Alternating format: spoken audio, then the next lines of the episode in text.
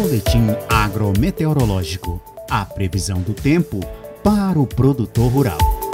Previsão para os próximos dias nas regiões Norte e Nordeste.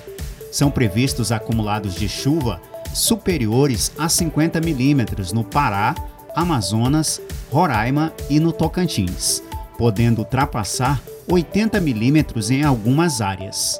No Acre, Rondônia e sul do Amazonas, são previstos volumes inferiores a 10 milímetros. Na região Nordeste, o predomínio de uma massa de ar quente e seco impedirá a formação de nuvens de chuva em parte da região. Entretanto, no Maranhão, Tocantins e Bahia, parte do Mato Piba, há previsão de acumulados superiores a 60 milímetros, o que reduzirá a deficiência de água no solo e favorecerá a semeadura da soja e do milho primeira safra. No extremo sul da Bahia e no centro-sul do Ceará, podem ocorrer pancadas de chuva com acumulados superiores a 30 milímetros. Previsão para os próximos dias na região centro-oeste. Há previsão de chuva em toda a região, com acumulados que poderão ultrapassar 30 milímetros em algumas áreas de Mato Grosso, Mato Grosso do Sul e Goiás, causados pela instabilidade climática associada ao calor e umidade.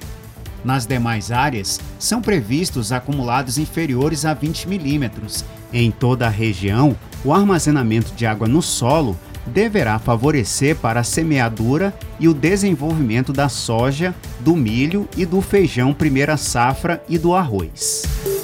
Previsão para os próximos dias na região sudeste. A atuação de uma frente fria de forte intensidade irá provocar acumulados de chuva que poderão ultrapassar 60 milímetros no litoral de São Paulo, norte de Minas Gerais e áreas pontuais do Rio de Janeiro e Espírito Santo.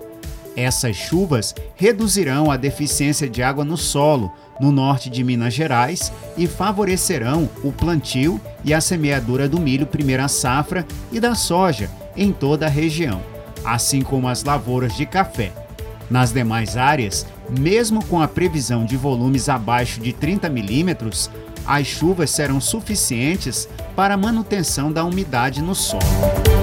Previsão para os próximos dias na região sul são previstos acumulados de chuva em grande parte da região, com destaque para áreas do sul do Paraná, onde há previsão de volumes superiores a 70 milímetros nos primeiros dias da semana. No centro-sul do Rio Grande do Sul e leste de Santa Catarina, os volumes serão inferiores a 30 milímetros. Com exceção do sul do Paraná, as condições de umidade serão favoráveis para os cultivos de inverno em estágios reprodutivos e de verão em desenvolvimento. Há possibilidade de geadas com potencial impacto nas lavouras de trigo e feijão, que se encontram em estágios suscetíveis no noroeste do Rio Grande do Sul e em áreas serranas de Santa Catarina, Paraná e Rio Grande do Sul. A previsão agrometeorológica é para os dias 31 de outubro a 7 de novembro de 2022. As informações do boletim são da Companhia Nacional de Abastecimento, a CONAB, e do Instituto Nacional de Meteorologia, o IMET, órgãos ligados ao Ministério da Agricultura, Pecuária e Abastecimento.